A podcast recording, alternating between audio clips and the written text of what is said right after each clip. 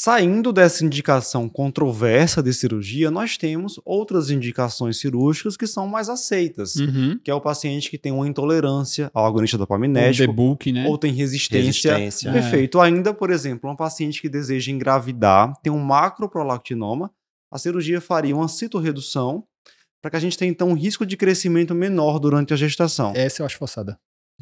Mas essa, já até- essa, essa nem é tanta novidade. Essa dá pra aceitar melhor, sei, mas assim, é uma alternativa porque talvez é um paciente que tem um tumor que não reduziu, que provavelmente já tem um hipogonadismo pela compressão, porque o tumor não reduziu, e aí você já está fazendo ali uma coisa para ver se melhora a possibilidade dela responder, né? Às vezes a cirurgia de Ebuck entra até para responder o agonista, né? Mas você dizer assim, ah, não, porque talvez quando você engravidar vai crescer, aí eu vou lhe operar. Pô, eu acho também assim.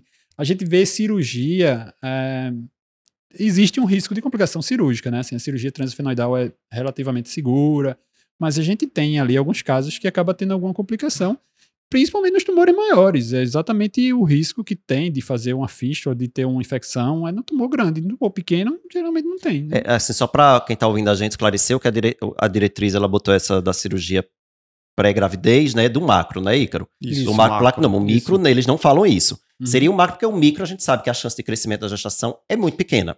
E o que é que eles justificam, o macro? Ah, é como existe uma, uma- um risco aí de crescimento, a gente faz a cirurgia porque vai diminuir muito a chance de crescer. Mas assim, concordo com tudo que o Luciano pontuou aqui, eu É. acho isso discutível.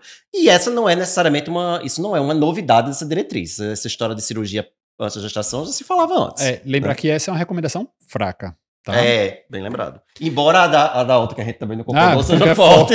Mas não sei se forte é porque os caras são fortes. Mas, mas tem outras também, que é aquela perda visual rapidamente progressiva, que eu acho que a gente tem que ter cuidado aí também. Uhum. Porque tem paciente que tá com déficit visual, a gente faz a cabergolina e ele melhora Melhora, logo, então exato. É, essa Tem que aí. avaliar também Não, com... Mas às vezes o tempo de sair o parecer cardiológico já melhorou, meu filho. Aí Pois é, a fazer- melhora é muito rápida. É. Agora, uma que realmente é bem, eu acho bem determinada é a, a, a Fístula. fístula. licórica, né? Aí tem Sim, que ir. sim, Aí sim. não tem O como. paciente faz fístula, aí que, realmente inclusive tem pode que... acontecer ao iniciar o tratamento É. com a Pode. cabergolina, E né? aí É muda para indicação cirúrgica. É urgência cirúrgica.